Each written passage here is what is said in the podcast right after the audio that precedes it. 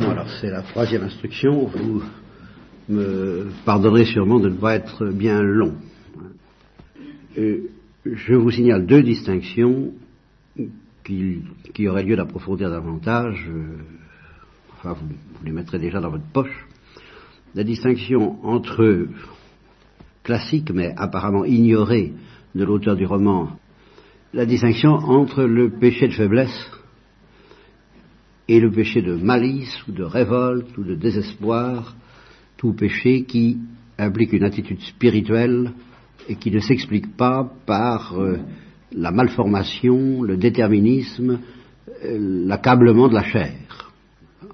S'il y a une détermination accablante dans le désespoir et la révolte, elle vient de l'esprit lui-même qui, une fois qu'il s'est déterminé dans un sens, a bien du mal à se convertir pour se déterminer dans l'autre et même justement dans le cas des anges, n'y parvient pas du tout, non pas à cause de l'infirmité de la chair, puisqu'il n'y a pas de chair dans le cas des anges, mais au contraire à cause de la pureté même la, du choix libre qui a été fait, à cause de cette perfection même de la liberté du, du choix, les anges ne peuvent plus revenir sur une détermination une fois prise.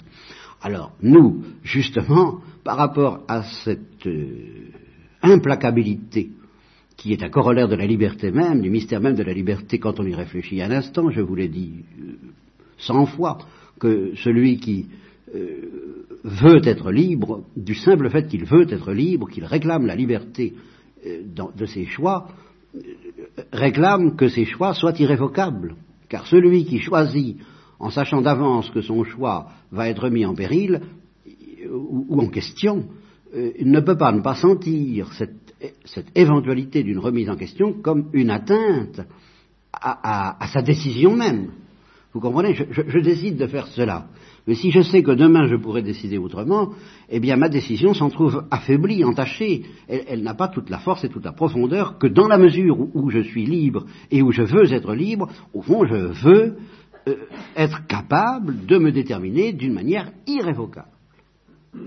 C'est une requête de la liberté elle-même, ça, que de devenir un jour irrévocable. Et cette requête sera satisfaite un jour. En attendant, tant que nous avons notre corps, eh bien, justement, bien loin d'être une prison, euh, euh, je veux dire, bien loin de favoriser la, prison du choix, la prison que constitue le choix. J'ai dit oui, ce sera, ce sera oui, je ne peux plus revenir là-dessus. J'ai dit non, ce sera non, je ne peux plus revenir là-dessus. Eh bien, le corps constitue une menace à l'égard de cette prison même, si je peux dire. le choix, à cause du corps, cesse d'être irrévocable. Et, c'est une grande misère pour la liberté, mais évidemment c'est un grand espoir pour les pécheurs, et c'est une grande menace pour les justes, selon la parole d'Ézéchiel, et c'est pour ça qu'il faut opérer son salut avec crainte et tremblement, à cause de cette fragilité de la liberté tant qu'elle est liée à la chair.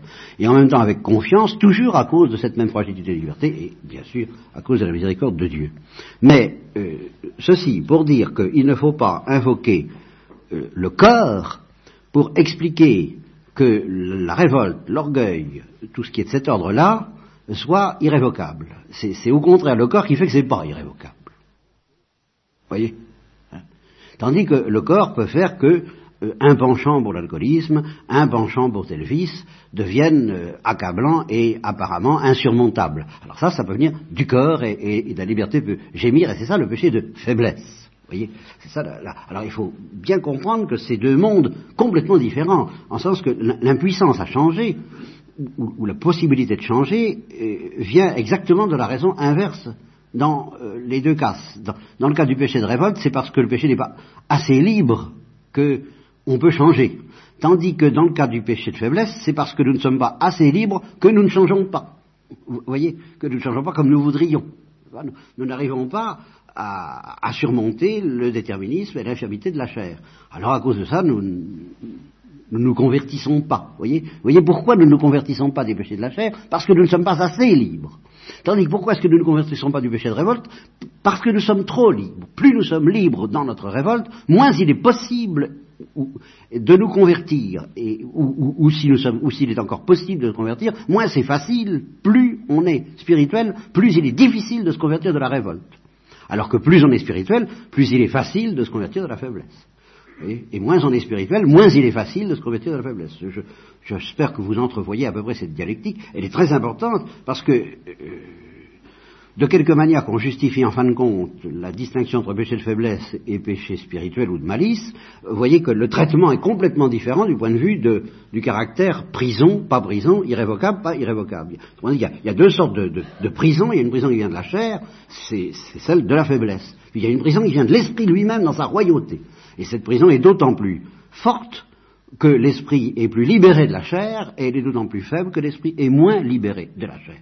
Et voilà pourquoi les êtres humains, dans leur misère, sont objets de miséricorde, parce que justement, ils ne savent pas ce qu'ils font, et on peut encore espérer les toucher alors qu'ils sont commencés à s'endurcir, et même à s'endurcir longuement. Alors ça, c'est une distinction fondamentale, et qui me permet de dire, à propos de cette expression du frère Loïc, chemin vers Dieu, voilà, la trahison conçue comme chemin vers Dieu, alors là, c'est là qu'intervient dans toute sa force la distinction que je fais.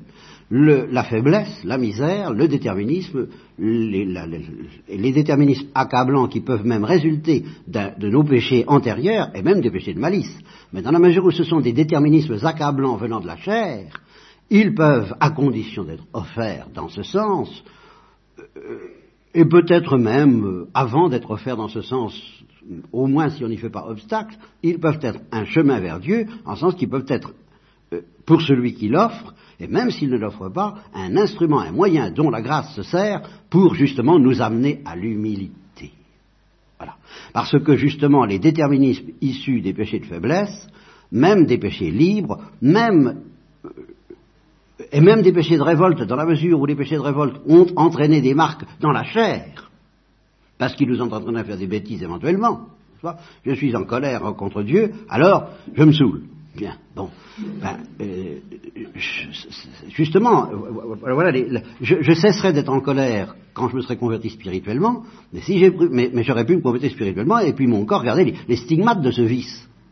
Et alors, à ce moment-là, eh bien, ça peut devenir en effet cette misère même si je l'offre en gémissant, et même si je ne l'offre pas pourvu que je me convertisse, je vais y revenir du péché de révolte, du péché de colère, du péché d'orgueil, eh bien ça peut devenir dans la main de Dieu un instrument d'humiliation, cette humiliation devenant à son tour un chemin vers l'humilité. Voilà. L'humiliation du péché de faiblesse, l'humiliation qui résulte du délabrement de mon corps et de mon âme sous l'influence d'un corps euh, tyrannique par ma faute peut-être, l'humiliation comme telle est toujours un chemin possible au moins, et certain si je l'offre comme tel, vers l'humilité, donc vers le salut, donc vers Dieu. Ça, oui. Mais la révolte, l'orgueil, toutes ces, et même le murmure qui en est qui est la version vénielle de la révolte, si vous voulez, euh, ces mouvements profondément spirituels ne peuvent mener à Dieu qu'à condition d'en sortir. Alors ça, c'est Là, ça, n'existe pas, et je suis obligé de revenir à ce que dit Lewis à propos justement du divorce entre le ciel et la terre, dans le grand divorce, quand il dit, je suis obligé dans sa préface de lutter contre cette idée selon laquelle tous les chemins mènent à Dieu. Eh bien, je regrette, dit-il, il y a des chemins, euh, c'est pas vrai, il y a des chemins qui sont des, des, des, des impasses, et ils ne mènent à Dieu qu'à condition qu'on rebrousse chemin. Alors à ce moment-là, si on s'est converti, alors au refrain, les stigmates laissés par la révolte passée dans notre corps peuvent devenir l'accablement, la misère, le souvenir d'avoir péché, la douleur euh, d'avoir blessé le cœur de Dieu. Tout cela peut devenir un chemin vers Dieu, mais parce qu'on en est sorti. Voyez. Autrement dit, je ne voudrais pas, et c'est ce qui me gêne dans le roman, c'est qu'on peut faire l'économie à ce moment-là du mystère de la conversion en tant que, quand il s'agit des péchés spirituels, la conversion est indispensable, et en même temps, elle n'est jamais garantie. Que vous espériez la conversion de Judas, très bien. Que vous la considériez comme impensable autrement, que vous considériez comme impensable que Judas ne se soit pas converti, alors où allez-vous chercher ça? Et là, là, nous, retombons dans ce qui a été évidemment l'objet de nos débats à Baye, avec le frère Loïc, justement, là, euh, qui a du mal à encaisser l'idée que Dieu puisse permettre à une seule âme de se perdre. Alors ça, c'est un autre problème. Mais euh, à supposer qu'on doive conclure avec la, la, la, ce que j'appellerais la tentation du frère Loïc, mais je veux bien la partager, moi, comme tentation, que Dieu convertisse tout le monde, ben, ça veut dire qu'il opère le miracle de la conversion, et le miracle de la conversion, de toute façon, reste un miracle. Voilà ce que je veux dire. Qui de soi n'est pas inscrit dans le péché. Surtout pas dans le péché d'orgueil et de révolte. L'orgueil et la révolte ne mènent pas de soi à la conversion. Et par conséquent, l'orgueil et la révolte de soi, ben, au contraire, mènent à ce péché des anges qui est inconvertissable d'après, alors là, la ferme doctrine de l'Église. Et quand on lit la vie du Padre Pio, l'existence du démon est tellement hors de doute que je crois que même le frère Loïc, si j'ose dire, euh, il, abandonnera, j'allais dire, il abandonnerait les anges. Disons, il abandonnerait les anges à la tradition, la doctrine traditionnelle. Il, est vrai à admettre que peut-être, en effet, eux, c'est des grandes personnes, euh, mais il a beaucoup plus de mal à admettre qu'un homme, mais parce que justement, il fait intervenir la fragilité de cet homme. Je crains seulement que, euh, fasciné par la fragilité humaine, il ne méconnaisse à la limite la grandeur de l'homme. Parce que la grandeur de l'homme, c'est tout de même de pouvoir participer un peu à la grandeur des anges et pouvoir s'élever progressivement, à la longue, s'il le veut, hélas, à un endurcissement qui peut devenir irrévocable. on ne va pas revenir là-dessus, simplement ce que je soutiens, c'est qu'on ne doit pas traiter de la même façon l'espoir que, donne la misère du péché de faiblesse, avec tous les délabrements qu'elle peut produire, et puis les ténèbres. Et j'en arrive à ma deuxième distinction. il parle de, la nuit de la trahison. Alors je pense qu'il faut bien distinguer ce que, font, ce que ne font pas les Grecs, justement. Euh, je veux dire, les pères grecs, et surtout les pères orthodoxes, ont tendance un peu à ignorer cette distinction, mais dans le sens inverse du, frère Loïc. Je m'explique. C'est la distinction entre la nuit de la foi et les ténèbres. La nuit de la foi, c'est une obscurité voulue de Dieu. Les ténèbres, bah, c'est une obscurité venant du péché. C'est pas la même chose. Alors les Grecs, les théologiens grecs, ont tendance, eux, à minimiser l'obscurité de la foi. De sorte que pour eux, celui qui se convertit au fur et à mesure qu'il se dégage des ténèbres, il est illuminé progressivement et il se met à voir Dieu. C'est un, peu leur tendance. ils sont fascinés par la transfiguration et pour eux, euh, au fond, il suffit d'échapper aux ténèbres du péché par la conversion à l'humilité. Alors ça, ils n'en ignorent pas les lois. Eux, incontestablement pas. Et alors, on se convertit donc à, l'humilité et on a le cœur illuminé de plus en plus. ils risquent de méconnaître euh, un peu la profondeur de la nuit de la foi, même chez les justes, même chez Marie, et, par conséquent la possibilité pour le juste, surtout s'il a été pécheur autrefois, d'être attaqué par les ténèbres. La nuit de purificatrice, qui est une nuit de la foi, qui est une nuit bénie, peut être, euh, peut être traversée par l'assaut des ténèbres. Mais la nuit, pour autant, ne doit pas se confondre avec les ténèbres. Les ténèbres, c'est l'obscurité originale produite par la révolte et le désespoir. Voilà, en gros, qu'il faut appeler les ténèbres. C'est une obscurité originale et qu'il faut bien distinguer de l'obscurité de la foi. De sorte que quand on parle de la nuit de la trahison, il y a là une ambiguïté qui me gêne. Est-ce que c'est la nuit de la foi ou est-ce que c'est l'obscurité des ténèbres? Eh bien, l'obscurité des ténèbres n'est pas un chemin vers Dieu, pas plus que la révolte. Qu'est-ce que vous voulez? L'obscurité des ténèbres n'est un chemin vers Dieu qu'à condition d'en sortir. C'est toujours la même chose. Donc à condition qu'il y ait une conversion qui n'est jamais garantie en principe de soi. Tandis que l'obscurité de la foi, même si elle est traversée par des assauts euh, par l'assaut des ténèbres, alors c'est une obscurité purificatrice au moins, rédemptrice parfois, et qui fait qu'on peut ressembler à Jésus-Christ. Alors là, je suis tout à fait d'accord, mais c'est une autre perspective, et il ne faut pas confondre l'obscurité de la foi avec euh, l'obscurité venant des ténèbres. Et dans le roman, ben, je suis très gêné parce que euh, le, le héros semble, vous voyez, le, héros n'a apparemment commis qu'un péché de faiblesse. Il a apostasié, il a renié par faiblesse. Et puis, à propos de ce reniement dû à la faiblesse, qui donc devrait nous devrait évoquer Pierre, puisque c'est le prototype du reniement de faiblesse, c'est celui de Pierre, eh bien l'auteur compare le héros à Judas. Ça, ça me gêne. Parce que jusqu'à présent, vous comprenez, tous les pères de l'Église ont interprété la trahison de Judas comme autre chose qu'un péché de faiblesse. Alors, ils ont tort ou ils ont raison, mais enfin, il faut mettre les points sur les i. Et il ne faut pas transiter d'un péché de faiblesse à ce que les pères de l'Église ont appelé le péché de Judas. Parce que le péché de Judas est d'une autre nature qui, justement, engendre les ténèbres, au sens où, où Saint Jean le dit dans l'Évangile, les ténèbres de l'âme de Judas résultent de l'orgueil. Et l'orgueil n'est pas un chemin vers Dieu. Je regrette. Alors il ne faut pas d'un péché qui est présenté comme un péché de, faiblesse transiter à un espoir concernant Judas, à moins qu'on ait officiellement exempté Judas de tout orgueil. Et ça nous avancera à quoi? D'exenter Judas de tout orgueil si c'est un accident Si la nature humaine est en péril d'orgueil, c'est toute la question. La nature humaine est-elle, oui ou non, en péril d'orgueil? Supposez que j'exente Judas, moi, est-ce que je suis exempté du péril d'orgueil? Vous, est-ce que vous êtes exempté du péril d'orgueil? Et que signifie le péril d'orgueil? Eh ben, Ça signifie tout de même autre chose que le péril de faiblesse. Voilà. Alors, ce sont, vous voyez, deux remarques extrêmement brèves, et je vous demande pardon de cette euh, lexio brevissima, comme on, il y a la, lecture brève, et là, là, ça c'est la lecture très brève, puisque je vais m'arrêter là. Euh, je suis un peu au bout de mes munitions. Je vous ai déballé sur la table, mais je ne vous interdis pas d'y réfléchir avec moi, c'est-à-dire de me poser des questions, pas, pas, maintenant, hein, mais par la suite de me poser des questions sur cette double distinction névralgique que j'ai creusée de mon du, moins mal que j'ai pu dans Le Bon Larron et les stigmates, incontestablement, ce fascicule est obsédé par cette question de la distinction entre le péché de faiblesse et le péché de révolte, et aussi la distinction entre la nuit de la foi et les ténèbres de la révolte. Alors, vous pouvez méditer, ruminer là-dessus. C'est capital parce que c'est votre vie éternelle qui est en jeu, et c'est votre vie sur la terre en tant qu'elle peut comporter des persécutions, euh, qui est également en jeu. À savoir, vous pouvez euh, tout espérer si vous n'êtes que faible, mais vous devez continuer à tout craindre si vous êtes en révolte. Parce que là, la révolte ne vient pas de la chair, je regrette.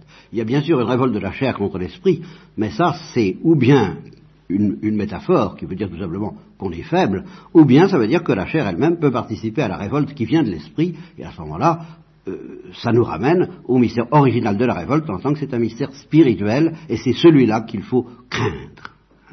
De sorte que je pourrais, puisqu'il faut bien conclure, eh bien, je, me rappelle le, père Roustan, euh, qui prêchait les exercices de Saint-Ignace et qui n'avait rien d'un spiritualiste euh, effréné, euh, qui au contraire était pour la cesse et pour la morale, vigoureuse, énergique, disait à ses retraitants, après certaines instructions, les deux étendards en particulier, euh, justement, les deux étendards, c'est ça, c'est l'orgueil et l'humilité. Rentrez en vous-même, demandez-vous qu'est-ce qu'il y a entre Dieu et moi? Cherchez. Qu'est-ce qu'il y a entre Dieu et moi? Et puis, il il ajouté, pensez à l'orgueil. Hein c'est le mal. Alors ça, j'invente rien, et au contraire, je pense que c'est la pastorale actuelle, à laquelle j'ai entendu dire en toutes lettres, où j'ai lu, où j'ai entendu dire, par tel ou tel prêtre, euh, pourquoi est-ce qu'on insiste tellement sur l'orgueil, je ne sais pas, la grande affaire. Alors à partir du moment où on dit ça, moi j'entends le démon. Parce que euh, là, je ne vois pas pourquoi on se convertirait au christianisme. Dans l'hindouisme, effectivement, le grand péché n'est pas le péché d'orgueil. Car justement, je vous cent fois aussi, enfin, quand j'ai discuté avec un professeur euh, hindouisant et qu'il s'obstinait à vouloir réconcilier la tradition chrétienne avec la tradition hindoue, en telle sorte que ça s'arrangeait toujours, il y avait de la rédemption, il y avait, ça s'arrangeait, ça s'arrangeait, toutes les notions chrétiennes, il les récupérait. Alors, il, n'a lâché, il n'a calé, il n'a abandonné, il n'a reconnu que c'était que la notion que je lui présentais était inassimilable que quand je lui ai parlé d'une révolte lucide. Alors là, il m'a dit ça, non, ça ne peut pas trouver de place dans l'hindouisme. Le péché est toujours une ignorance, une obscurité, justement, hein, dont euh, il faut sortir par la sagesse. Il n'est pas question d'une révolte lucide. Et il s'est empressé de se retourner, alors à ce moment-là, contre cette notion, en se demandant si elle était vraiment chrétienne. Alors moi, je, suis je vous le dis tranquillement, si la notion de révolte lucide n'est pas chrétienne, je vous donne mon billet ce soir et vous ne me revoyez pas, n'est-ce pas? Euh, Il y a eu assez de défrocage dans l'église, ça ne ferait qu'un de plus. Bon. Hein. Hein, quantitativement, c'est pas grave. Hein. Mais qualitativement, c'est tout ou rien. Si je ne crois pas à la révolte lucide, je n'ai vraiment aucune raison de croire à un sauveur et un rédempteur crucifié. A aucune raison de me, fatiguer à ça. Hein. Alors je ne dis pas que je ne serai pas devant de gros problèmes, qu'est-ce que, que, signifie cette farce, que signifie ce monde, que signifie le mal, que signifie le bien. Je serai dans l'état où j'ai été pendant dix ans, je sais ce que c'est, je connais la mouise intellectuelle, mais si la notion de révolte lucide n'a pas un sens, et, s'il n'est pas éternel, elle n'en a pas, elle n'en a pas. Parce qu'une révolte qui ne peut pas de soi être éternelle, c'est qu'elle n'est pas lucide si elle est parfaitement lucide, elle peut être éternelle. Et elle réclame d'être éternelle. C'est ça qui est lourd. Et si Dieu respecte cette grandeur, où allons-nous? D'où bah, toute la, conversion que j'ai acceptée et la vie chrétienne que j'essaie de mener, c'est cette crainte et ce tremblement, non pas, je dois m'exercer constamment, et c'est une gymnastique épuisante, à ne pas craindre ma faiblesse, que je crains imaginativement sans cesse, et à craindre beaucoup plus, beaucoup plus que je ne le fais, mon orgueil. Voyez Nous craignons beaucoup trop notre faiblesse et pas assez notre orgueil. Et justement, quand il s'agit de nous déculpabiliser, de nous libérer de tous les complexes euh, morbides et pathologiques de culpabilité, eh bien, mais en effet, euh, ne craignez pas, libérez-vous de toute culpabilité le plus possible à l'égard de votre faiblesse, mais alors craignez votre orgueil bien plus, au contraire, que vous ne le craignez. Apprenez à craindre l'orgueil. Et le simple fait de vivre dans la crainte de l'orgueil, c'est déjà un acte qui est euh, mortel pour l'orgueil. C'est justement, l'orgueil n'accepte pas de craindre l'orgueil. C'est son essence même. Et c'est pour ça que dans le fait même de ne pas vouloir craindre l'orgueil, je sens un orgueil épouvantable. Et qui me fait alors craindre pour le salut de celui qui parle ainsi, et pour le salut de tous ceux qui se laissent influencer par des doctrines qui alors justement sont des doctrines intrinsèquement orgueilleuses et, prêchant l'orgueil. Alors elles me font peur pour le salut des uns et des autres.